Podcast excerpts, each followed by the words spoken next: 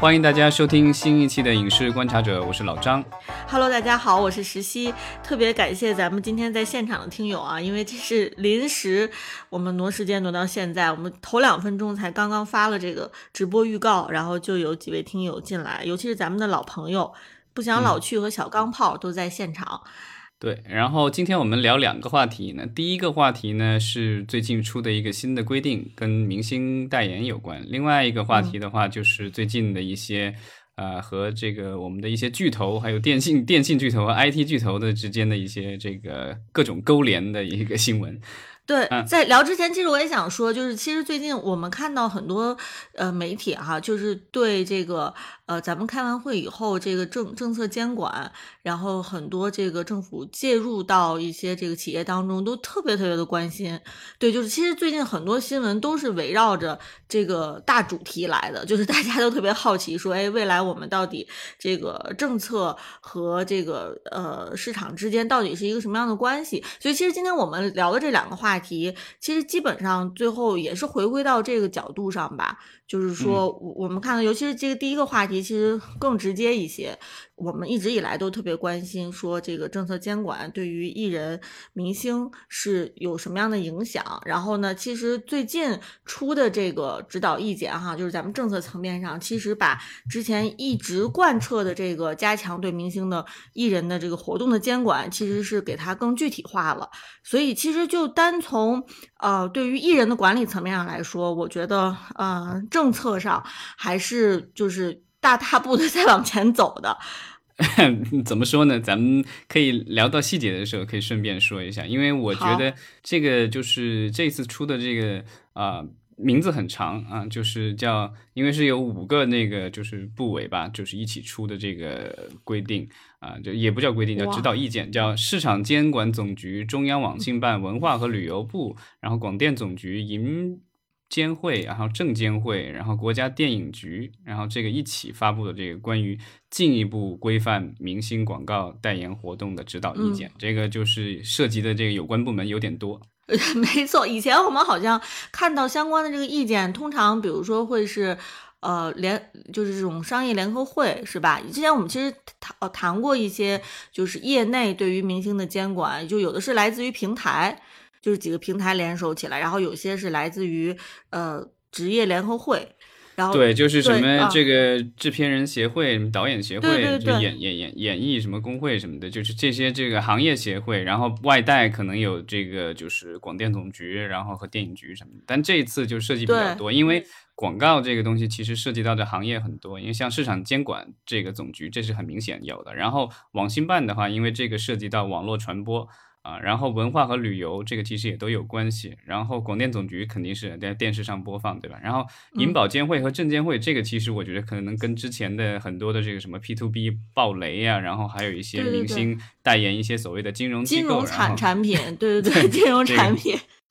对，然后电影局反正就不用说了，对吧？都有关系给明星啊，所以我们可以看一下，就是这一次的这个规定有什么呃。就是我们值得注意的一些地方嘛，因为就是我们可能也不是这个相应的这个广，就是所谓的专家啊，但是就是说根据它现在字面上透露出来的信息，我们可以看出来一些啊，就是将来的一些趋势吧。总的来说，肯定是要遵守这个《中华人民共和国广告法》，但是还有其他的一些法律法规。然后，所以这一次出的一个指导意见，算是一个补充说明性的一个呃。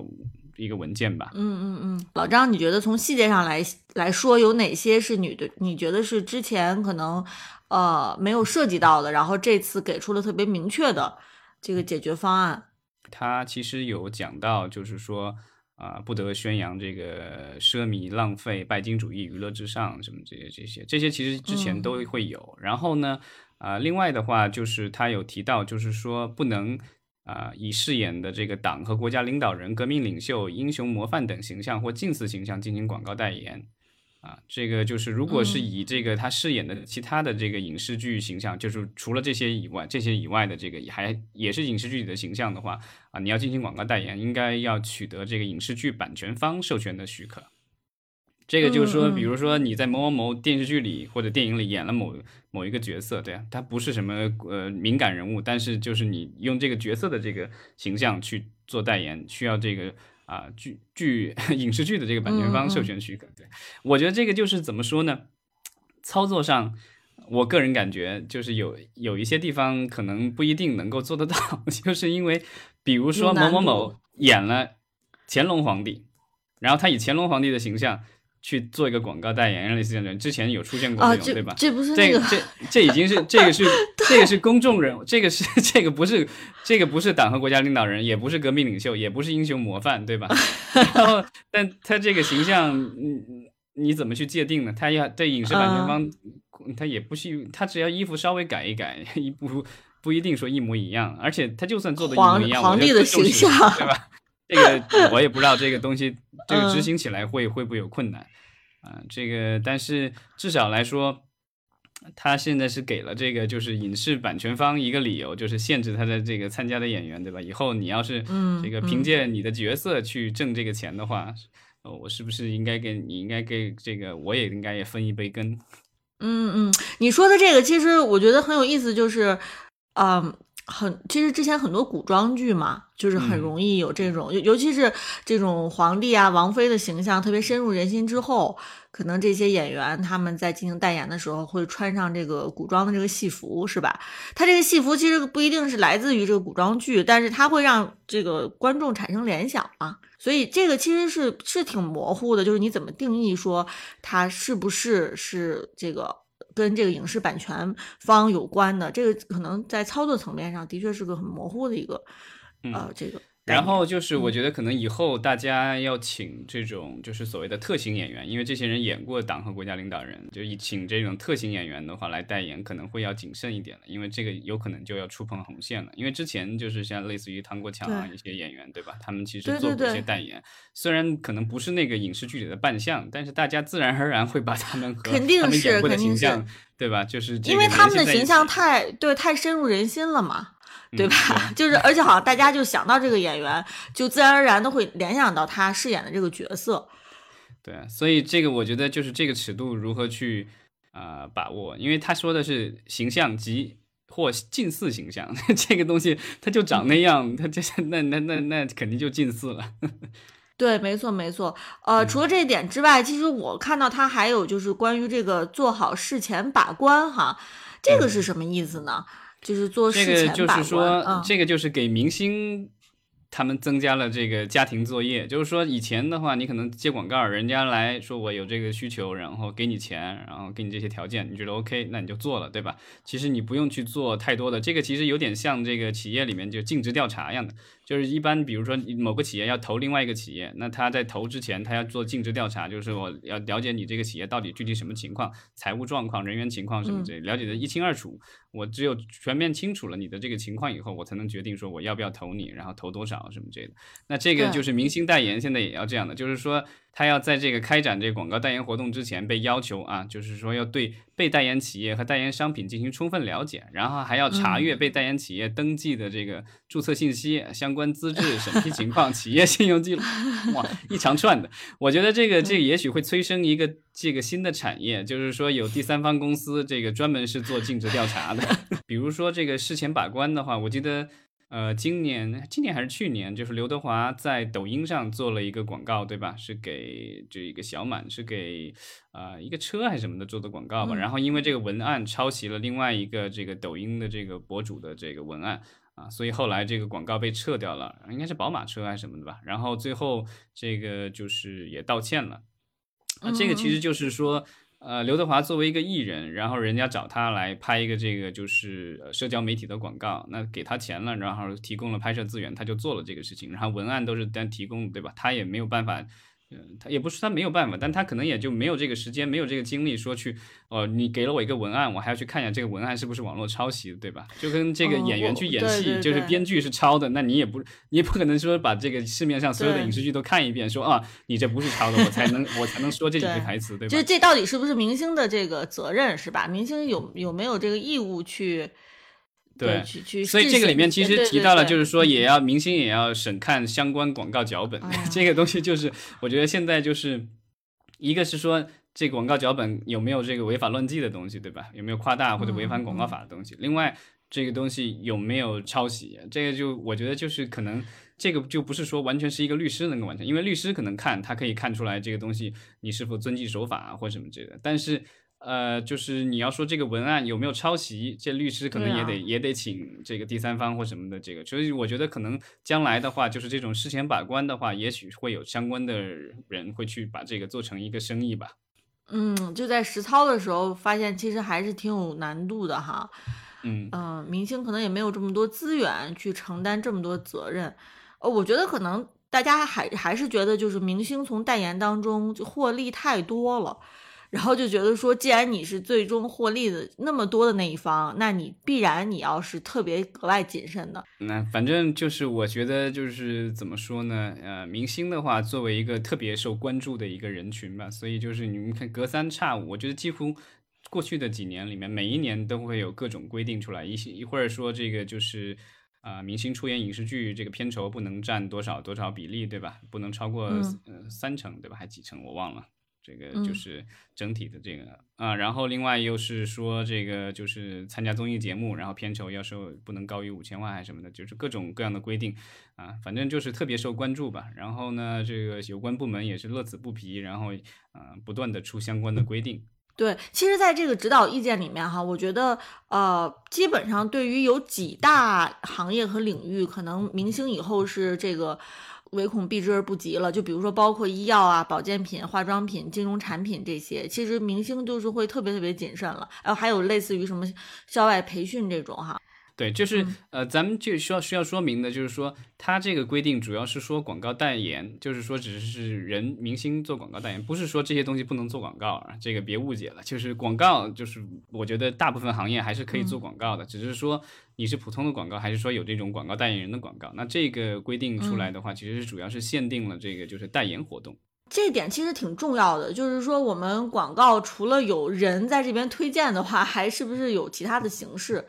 当然，做的最高级的就是苹果，也不一定说不是人，你可以是请的普通的人，不是这个明星，对，然后你可以演一个剧情一样的东西去推荐一推荐一个东西，这个都是可以的。这个就是，但你不能有这个广告代言人，因为广告代言人的话，其实大家很明显，这个比如说他可能会在很显眼的地方放这个照片，然后会有签名，会有名字什么的，著名影星什么著名演员这种写的，然后对对对，就是。他推荐，然后他会跟你说这个东西好或者什么的。这个就是看后面的话，它有一个就是有一个所谓的有第五条是这个叫精准执法、严格监管，里面就说了就是如何去准确认定明星广告代言行为。这个就是它其实就是规定了什么对什么叫广告代言。刚开始这个我觉得就是很重要，就是说。除了明星作为广告主自己为自己生这个生产或者销售的产品进行广告推荐外，然后其他的这个明星在商业广告中通过形象展示、语言、文字、动作等对商品或者服务进行推荐或证明，应当依法认定为广告代言行为。就是说，这个比如说你明星自己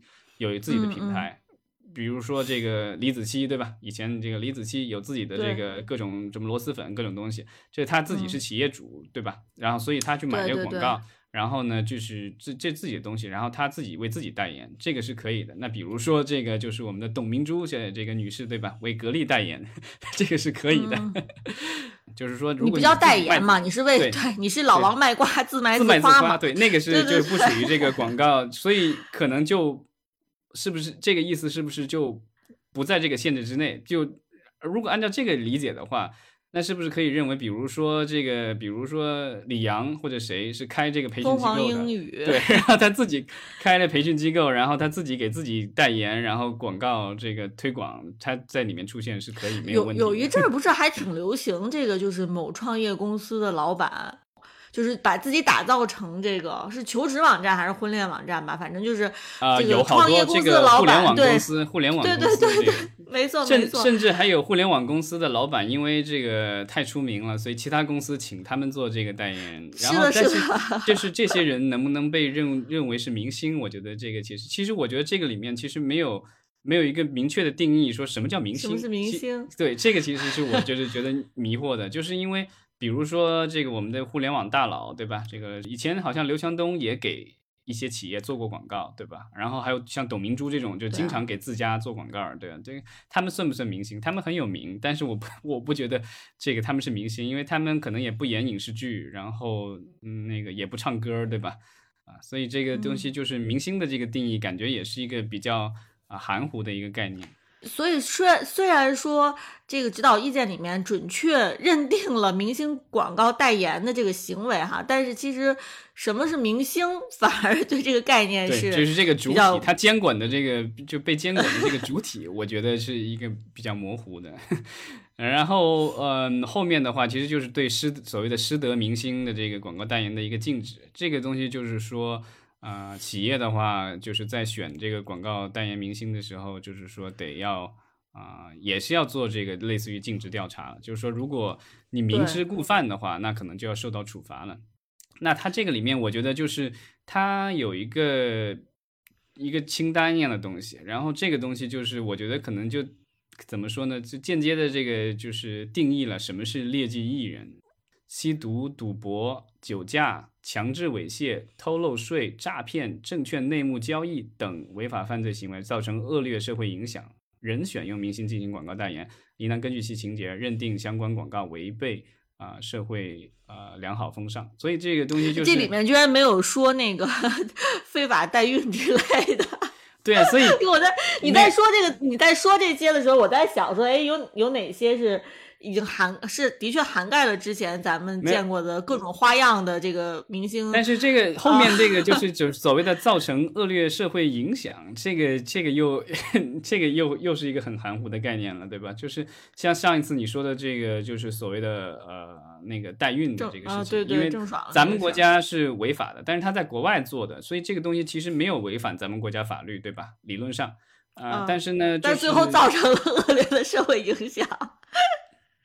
对吧？我其实我其实也没有明白这个社会影响是什么，就是只是说有一些八卦新闻出来，当然可能嗯有关部门的考量不一样，对吧？这个涉及到我们整体的社会稳定，然后是而且尤其是涉及到我们现在的这个所谓的生育安全，对吧？因为整个我们现在的人口遇到了一个问瓶颈啊，反正就是就是负面的吧，就是反正对社会影响是很负面的，而且它的影响范围很广。就是就是说，大家都就都知道这个新闻，对。但是我从这一条里看出来的是说，就是你犯了这些事儿，他告诉你你犯了这些事儿，你不能够做广告代言，然后企业不能选你。但是你要到底要受这样的惩罚多久？他这个所谓的禁令，它其实是没有一个明确曲线的。所以基本上就是你要一旦是触碰了这些所谓的红线的话。那你就已经是这个背叛了这个死刑，或者是你可以说是这个无期徒刑了，就是在广告代言事业上面，就是在演艺事业上面被判了。这个是广，只是说广告代言，这个你能不能再演其他的影视剧什么？这个这个不在这个文件的这个说明范围内。当然，你可以推论推论出来，基本上是这样的。但我这个之前咱们在聊的时候，其实也就聊过，就是这种所谓的这种。劣迹艺人的话，其实以前在相关的各种禁令出来之前，也有人犯过，对吧？刘晓庆偷过税，对吧？然后那个酒驾的话，那个就是呃高高晓松也酒驾过，对吧？这个其实有一些艺人之前都犯过事儿，但是可能是在比如说前互联网时代，或者是前这个就是。监管加大监管力度，这个这个情况之下，这些人的话，其实都已经是出了事儿，后来又出来了，就就大家都认为很自然。那现在的这话，新出事儿的这些人，就感觉好像是就是基本上就是感觉是从严处理了。嗯嗯，我相信像这样一份意指导意见出台，他既然就是联合了这么多这个部委哈，他那他肯定是每个部委都要签字都要审批的嘛。是吧？那也就是说，他肯定是，我觉得这一份文件，比如说到每一个机机构的这个负责人的这桌子上，可能大家就都要去 写两笔，都要加两笔。所以就是，但这个这个怎么说呢？就是我觉得可能是一个联合监管，但最后的这个所谓的处罚什么的，也有可能是多方面的，对吧？就是比如说。这个明星代言，然后造成了恶会社会影响什么之类的，可能会被起诉，然后或怎么样的，这个是可能会有有有一有其他的这个部门。那但广电总局对吧？然后电影局可能会限制这些明星的这个出演啊，相应的这个节目对吧？这个是一方面。对。啊，然后比如说这个证监会或者是什么的，这个可能会限制他进入证券市场或什么的。之前就已经有艺人因为这个就是啊交易或什么之类的，然后就是最后被禁止这个进入市场多少年什么的，这些都有。就是说可能惩罚啊，这个惩罚性的措施可能是来自于多方面的。所以，其实我觉得我们通过这个指导意见哈，只能就是说后面再关注到底呈现在我们这个屏幕上的这个广告会发生什么样实质的改变。呃，就是我觉得看单看现在我们这些政策出台，其实很难去预判或者评估到底对我们实际上的生活和消费有什么样的影响。对，就是会不会是哎，明星突然一下就变得非常就代言非常非常少了，或者怎么样哈？所以这个只能咱们是透过之后就是看这个广告，再去回过头来再去想说，哎，这个指导意见它到底的意义和它的影响力到底在哪里？对，而且但我觉得这个这个指导意见至少有一点没提，就是它没有像其他的监管影视行业的时候那样的，就是说这个明星的工资，这个对吧？酬劳不能超过多少什么的，这个他好像至少没有说，至少这个还是由市场来决定。我觉得这个至少让明星们至少放心一点了。啊，没有设一个这个代言费的一个上限是吧？对，就是这个至少。而且这几年，这几年因为就是怎么说，我们这个影视作品其实就是因为受到疫情的影响，然后很多的这个作品这个推迟拍摄或者取消拍摄，然后这个作品少了很多，明星其实演戏的机会少了很多，然后是的，是的，广告代言其实对他们来说是对收入的一个。很大的一个补充，甚至有一些艺人，像什么这个这个周杰伦之类的是吧？这个好像这个这港台艺人呢，就有一些大牌的这种艺人的话，那他们其实就是比如说最近一段时间没作品，但收入依然多，靠的就是他们这个强劲的广告收入，对吧？广告代言的收入，那就是啊，如果因为某些原因他们这个断了这条财路的话，那对他们来说就是一个很大的一个损失了。呃，我有一种感觉就是。其实就是劣迹艺人的这这这类的这种新闻，其实爆发是就头几年，就是前几年其实有很多，然后但是今年其实大家都开始挺消停的了，就是就是说，我觉得呃，今年开始，然后再往后，也许可也许可能啊，我们不会老经常看到有不会有这么多瓜吃了，我我在想会不会，因为艺人就都很低调了，就都消停了，嗯。那我们要聊，就是聊下一个话题吧。这个话题同样是由于我们的这个国家市场监管总局这个的一条这个公示来。啊，引发的啊，这个是感感觉好像这个市场监督管理总局在十月底和十一月初这个这个高光时刻比较多。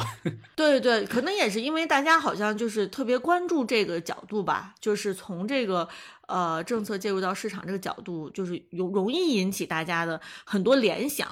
啊，所以咱们可以来，就是咱们还是这个社会主义国家嘛，就是还是说呃政府的政策的这个就是这种。怎么说呢？啊，它的这种风向标的这种作用还是很强的，啊，那这一次就是我们聊，刚才聊就是说提到了，就是这个我们的 IT 巨头和啊我们的电信巨头的这种合作啊，这是十一月，其实是十一月二号这个新闻出来，但是这个公示的话是在十月二十七号做出来的，啊，他说的是联通啊创新创业投资有限公司和这个深圳市腾讯产业创投有限公司。设立了一个就是合营企业，十月十八号结案就通过了，啊，合营新公司就是它根据它的相关的这个材料是说，呃，主要是从事内容分发网络 CDN 和边缘计算业务。咱们看到很多自媒体哈，就是特别的，呃，怎么说，特别的躁动，就是大家其实做了很多的解读。大家，大家可能就是这那那段时间，好像那几天好像就传言这个，比如说什么中信什么之类要出面购买外资持有的腾讯的股份什么之类，这个后来被辟谣了，对吧？就是反正基本上就是大家觉得像腾讯这样的就是这个互联网公司的巨头，好像是要被这个国有资本给控制了。啊，然后这个就是，所以就是反应非常的剧烈啊。然后，对对，当然就是后来各种辟谣出来，然后各种分析文章也都说这个东西可能没有不是大家想象的那样的。但是我觉得就是大家之所以对这样的一条消息出来那么敏感，其实也是就是市场有这个期待吧。就是说大 大家这两年这个聊的很多的是国进民退，对吧？就是这种东西。啊，对这个产业还是会有很大的影响的。对，就就我觉得就是这个事儿本身啊，是是是一个层面的问题。然后就是我们的自媒体，包括吃瓜群众对这件事情的解读，就是又变成另外一个层面的问题了。这个这个是我觉得是这个新闻现在到现在为止哈最有意思的。嗯，但其实就是这个，就是这个新闻为什么和我们的这个影视行业有关系？这个我觉得可以说明一下，就是因为他提到的这个，就是腾讯和呃联通啊做的这个合资公司，对吧？因为其实外界误传的是说这个就是可能联通要入股腾讯啊什么之类的这个东西，但其实不是这样，他们两家只是说做了一个合资公司，然后就是一起做一些事情，然后这个内容分发网络和边缘计算业务这两个东西其实。呃，内容分发网络这个我我以前就知道，但边缘计算业务这个我还真是这一次就是专门去查了一下，因为这个之前没有太接触到。内容分发网络其实很简单，因为我们这个就是在互联网上需要的这个内容，比如视频、音频，然后各种东西，包括网页什么的，它都是存在服务器上，然后咱们的电脑通过网络或电脑或手机这这种终端。通过网络，然后就是取得这个信息，然后下载到你的这个电脑上，对吧？或者手机上，然后你再阅读这个或者是观看相关的这个内容。那如果就是说它的这个服务器，它就是只是说单一的一个服务器，比如说它就在就在哪个地方，那你这个东西就是每一次去调调取这个资料的时候，其实就是有时候效率会比较低，因为你可能离得比较远，或者是网络环境比较复杂一些，那就是。呃，这个其实就跟那种机场这个设这个就是所谓的交通枢纽，这种航空枢纽是类似的。就是说，你可能去那个地方的话，不是只有单一的一个线路，那可能就是说，它会就是多设几个点，然后那个就是啊。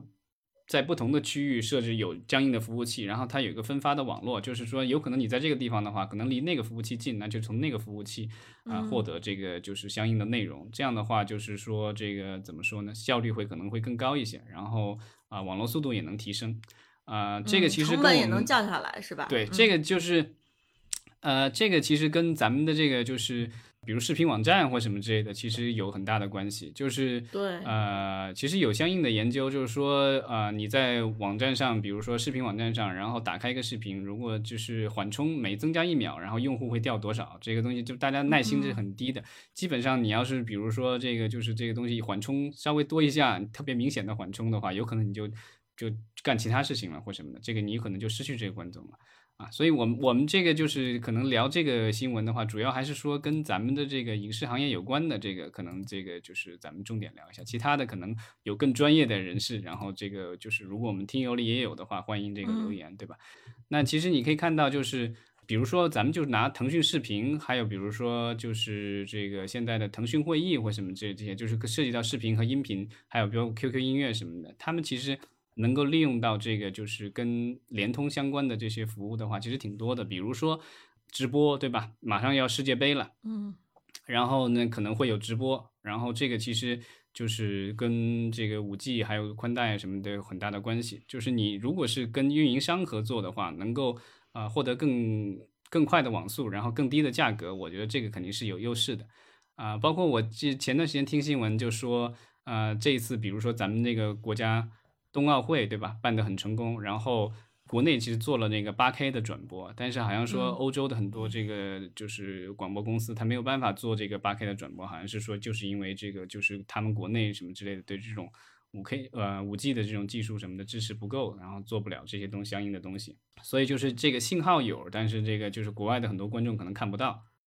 所以，我我听下来哈，其实腾讯和联通的这一次合作，它是基于说双方的一个需求，就是在具体业务上面的需求，就是腾讯它的确是需要去增加它这个内容分发以及边缘计算业务的这个效率。是吧？然后呢，跟联通，呃，能够在边缘计算，可能我也稍微解释一下，这样可能大家更清楚一点。这个我也是我这个现学现卖啊。它这个其实很简单，就是我们现在的很多的这个数据啊什么的都存储在云端，对吧？然后要上传要下载，然后很多计算也在云端。但如果完全依靠这个在云端这个计算什么之类的，可能会延迟会比较严重。所以呢，它这个所谓的边缘计算，其实就是说把一部分的计算放在本地，就比如说在你自己的电脑上或者在你自己的这个终端上。这个做一部分计算，然后数据这样传输的话，稍微相对量量少一点，这样的话延迟啊或什么的会啊不会那么高的延迟。然后这个就是所谓的这个边缘计算，就是把大家的负担呃分散一下，不要就是嗯把所有的负担都放在这个云端。对，所以就是基于这家这些具体业务的这样的合作哈，就是我觉得是呃，跟之前咱们很多自媒体的猜测，就是说是不是涉及到一些这个咱们说的这个市场经济、计划经济这方面的啊、可能还是呃有偏差，就是它还没有上升到那个层面。但是呢，与此同时，其实我也想提出一个问题哈，就是说，我们说联通其实在咱们国内来说，已经算是电信的巨头啊，其实能够跟它竞争的这个公司其实是屈指可数的。然后呢，腾讯的话呢，其实也算是咱们在这个互联网领域的国内的这个巨头，是吧？所以就是说，你这种巨头和巨头的这种联合，其实未来可能面临的一个问题就是，呃，我们可能其他想要呃进入到这种这个产业布局的这种新公司，基本上是机会是非常少了。我们可能只能看说，哎，未来比如说像阿里在这方面会不会有什么建树，能够跟这个腾讯、联通。这样的捆绑啊，能够进行竞争，因为我觉得只有足够多的竞争，我们未来其实对于消费者来说，你才可能是这个就有有用更优惠的价格选择更好的服务。但是如果说两个在两个领域的这个巨头一联合，那如果说以后这个能够跟他们竞争的这个对手越来越少的话，那会不会以后未来我们面临的一个问题，就消费者来说面临的一个问题就是，我们可以选择的消费对象很少，但是价格很高昂，所以我觉得这个可能是呃。我这边产产生就是会会提出的一个疑问哈，就是到时候、嗯到时候对于就是说很多自媒体所说的这个什么计划经济啊、混混改这种啊，倒倒不是说是这件事情的最最最最关键的地方。呃，是这样的，就是说我们的电信的这种就是运营商的话，这个是国家垄断的，所以虽然有有几大运营商，对吧？移动、联通、电信，但都是国有企业啊，所以就是这个方面的话，就是你不可能去这个做竞争的，因为像国外就不一样，国外的这个就是。比如像谷歌啊，这个就是它都会自己铺光缆，然后这个就是为了提升它的这个网络速度或什么的，它甚至还在某些城市提供这个宽带服务啊，这个是可他们的这个市场环境下是允许的，所以呢，它有比较大的这个议价能力，然后呢，就是可以就是做一些咱们这边做不了的业务。那在国内的话，我觉得就是像腾讯啊，然后啊、阿里，然后包括华为什么的，他们其实都有这种所谓的云业务，对吧？这个就是是针对企业和个人都有，然后可能更大的是这个企业用户。那这个就是它这算是一个基础设施，那它肯定要很多的是要利用到我们的这个就是所谓的公共资源，就是这些运营商的这种啊基础设施。那他们只能够就是这个跟他们合作，因为你不可能自己去建自己的东西。然后我嗯看了一下这个就是咱们咱们国家的这个市场份额吧，我能看查到最新的一个数据，好像是二零二一年的这个下半年的这个就是市场份额，然后第一名的话是阿里云百分之三十六点七，然后第二名的话是腾讯云十一点一，然后第三是华为云这个十点八。唯一进入了这个前几名的这个国有的就是这个中国电信，呃，天翼云，然后是百分之十点八，然后之后的话是这个亚马逊的这个，其实亚马逊应该是全球市场上的这个冠军，但是在咱们国家因为可能监管环境还有其他的一些影响，它排在了这个第五位啊，然后还有这个亚马逊云有八百分之八点九，然后其他的公司这个啊不，呃亚马逊云是百分之七点四。然后其他的这个就是其他其他的各个其他各种公司的话，可能占百分之二十五点一，所以就是阿里云的这个优势还是比较明显的。这个腾讯是和联通的合作，所以它其实是就是我觉得可能是也是就是想要跟阿里去竞争吧，因为它你想百分之三十六点七对百分之十一点一，这个可能三倍的这个优势，所以腾讯跟阿里就是这个啊腾讯要赶上的话，其实还有很很大的一步要走。嗯那阿里其实已经跟这个电信有合作了，就前几年好像就已经设了这个宣布了这个就是他们的合作关系。联通可能也就是要攀上这个腾讯，这个其实就是强强联手嘛。这个我觉得市场竞争啊、至少我觉得就是电信运营商的这个就是格局不改变的话，它还是有竞争的这个存在的，因为毕竟对它虽然都是国企，但它还是自负盈亏的嘛。对，所以听你一说哈，就是咱们基本上在近期内还是可以看到这个几个巨头之间为了竞争市场份额，然后会会对这个价格有一定的控制。我们可能短短期内还不需要担心说这个市场是被过度的垄断，是吧？而且就是怎么说呢，我们的这个几大运营商。呃，虽然都是巨头，但是跟我们的这些就是互联网公司巨头的这个市值来比的话，你会发现其实差距还挺大的。所以就是我们的这个几大啊互联网巨头其实还是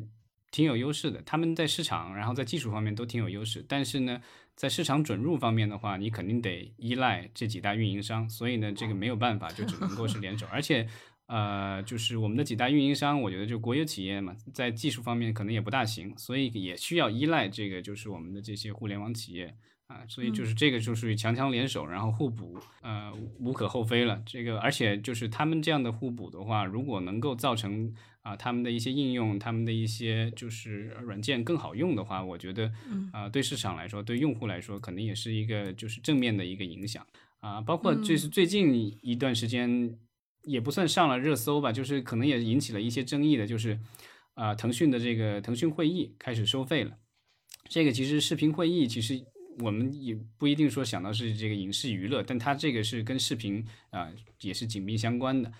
啊，这些东西都很吃带宽的。然后就是呃，腾讯之前我觉得免费让大家用，就是这亏本，这赚吆喝，对吧？那现在就是大家越来越依赖它了的话，那它肯肯定是要做这个就是。啊，更多的这个商业化了，而且我之前看到，呃，有一些这种就是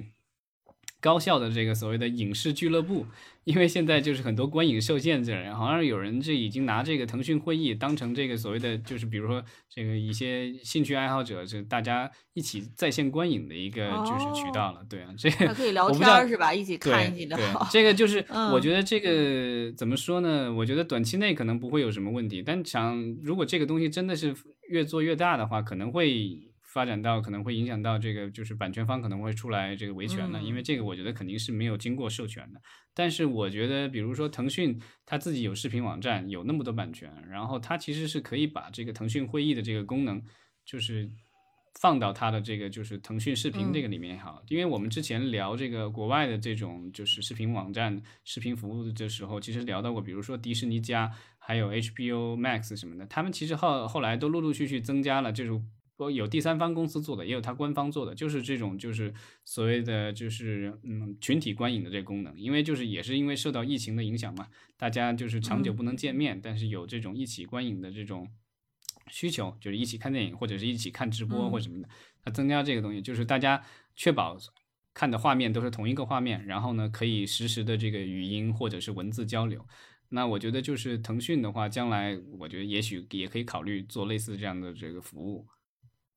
所以，其实对于我们消费者来说，就是像我们现在看到的这些新闻哈，最终最终都要落实到到底怎么样影响咱们消费者的用户体验。就比如说，哎，你的某项服务突然开始收费了，或或者突然涨价了，然后或者是你的这个消费上面能增加什么更多的新功能了，是吧？你的这个应用里面有更多的对，就是那个这种呃运营商的话，他经常会让你买那个套餐，然后在套餐里他可能会增加服务。我记得我原来买那个就是电信的那个套餐的时候，然后他就告诉我说，你可以用我的这个音乐服务，然后那里面的歌都可以免费听。然后因为其实你这个所谓的会员费。已经包含在这个就是你的每个月的月租里了，然后包括视频也有类似的这样的这种服务，然后这个流量可能也不不用这个不用像其他的应用一样去计算流量，它可以无限量啊让你观看里面的这个就是视听内容，所以这些就是呃我们的电信公司的话，电电信运营商它有这个带宽，它有这个触及到终端用户的这个能力，但是它可能在内容的生产。和这个获得授权上面可能会稍微差一点，那他们其实就是可以跟类似于腾讯、阿里巴巴这样的公司去合作啊。但是呃，有一个问题，其实咱们之前聊到过，就是说在海外，尤其是在美国市场的话，就是有一个趋势，就是电信运营商。一旦是发现内容是有利可图的话，他可能会想方设法去买这个内容提供商，对吧？就是当然，在国内现在感觉好像这种蛇吞象不大可能，因为我们的电信运营商似乎比这个就是腾讯、阿里啊要少很多。但这个是腾讯、阿里特别大，是因为它整体大，但这个他们的这个就是视频。呃娱乐这方面的这个服务的话，其实是他们很小的一个板块，所以我不知道就是将来。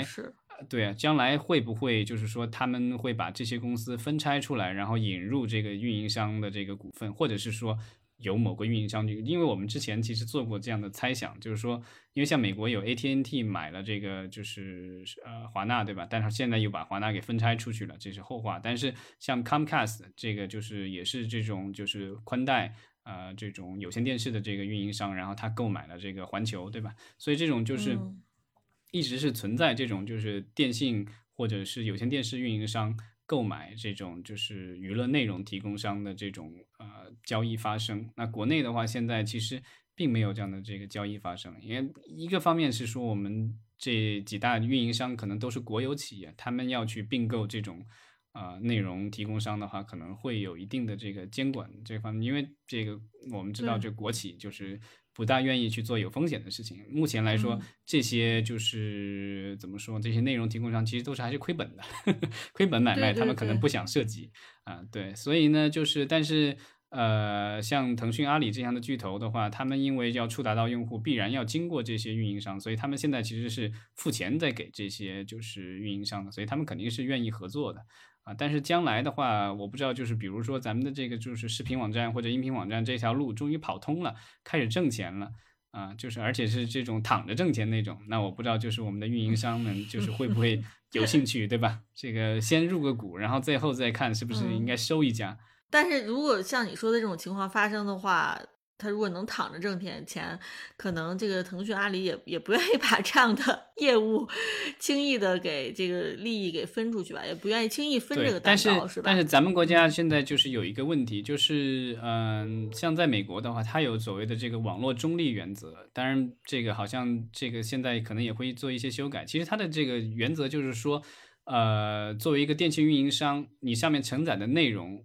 不能是说。呃，跟你有利益关系的你就优先，跟你没有利益关系的或者是你的竞争对手你就打压，这个是不允许的，在美国市场上，对，因为这个东西就是不利于竞争的，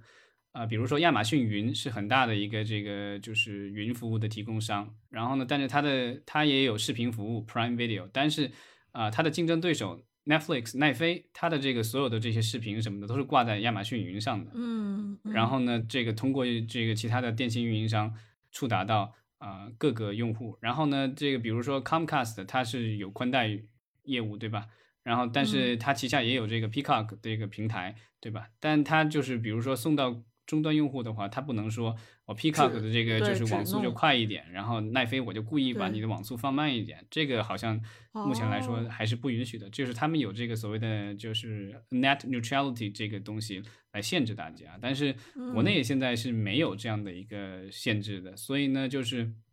理论上来说，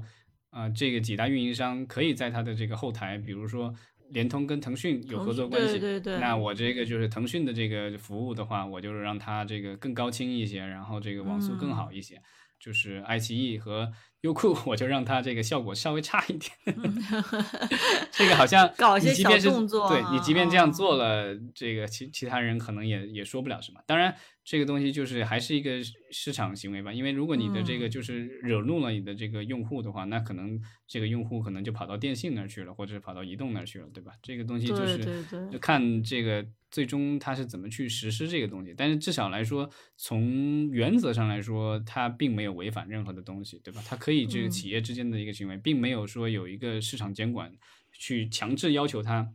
你要一视同仁。对，所以其实我们看说，从这次腾讯和呃联通的这样的一个合作啊，其实背后还是有很多的这个可以挖掘出的信息。其实它背后还是有很多可以归归结于理性的一些思考的。嗯，这咱们聊的其实这个是比较小格局的，就是咱们视频娱乐、这个影音娱乐的这些东西相关的对对对。因为我看这个就是有，其实有一些媒体统计到了一些数据，其实很能说明这个问题为什么就是啊，类似于阿里啊、腾讯这种公司要跟运营商合作，因为就是阿里和腾讯都做云业务，然后呢，三大运营商也做云业务，包括还有就是华为也做，对吧？三大运营商和华为什么的都是后来者，但是这几年就增长特别快。啊，在开始侵蚀这个阿里啊、腾讯这种就是互联网巨头的这个云业务，而且就是现在云业务就是根据它相关的统计数据，已经是从这种就是企业的这个用户多，但现在越来越多的是政府的这个采购。那如果是政府采购的话，就是三大运营商作为国有企业的话，其实更有优势的。它有一个数据是说。二零二一年的这个就是一亿以上的这种政企数字化大单，然后它电信获得了一百零四个订单，移动是六十八个订单，联通是三十四个，那阿里云只有九个，腾讯云只有九个，所以这个东西 差太多了，天壤之别啊！对啊，所以你要去抢这些订单的话，可能没有办法，就只能够要去跟，而且就是因为其实就是比如说这个。电信啊、移动啊、联通拿到了这订单，如果它技术上的话，它有有一些缺陷或者什么这，它可以就是跟阿里去、腾讯去合作。所以就是，即便是你抢不到这个单，那可能也能分一杯羹。所以这种就是啊，难免要去合作了。对，哎，我我我也很惊奇，我们聊了这么多，然后居然我们这个房间也没有说有敏感词哈，还可以，今天聊的还可以，虽然好像说到了很多这个。跟改革相关的，但是我们房间还在，也没有给我们关闭啊。咱们很谨慎了，好不好？好吧，那咱们其实今天聊的差不多了。对，然后可以预告一下，就是呃，上周的话，就是美国电影市场，然后刚开过，然后呢，就是有宣布了一些项目，然后啊，我们可以稍微整理一下，然后之后有什么有兴趣的这个项目的话，可以跟大家分享一下。好的，那咱们今天就聊到这儿，感谢大家，谢谢。再见。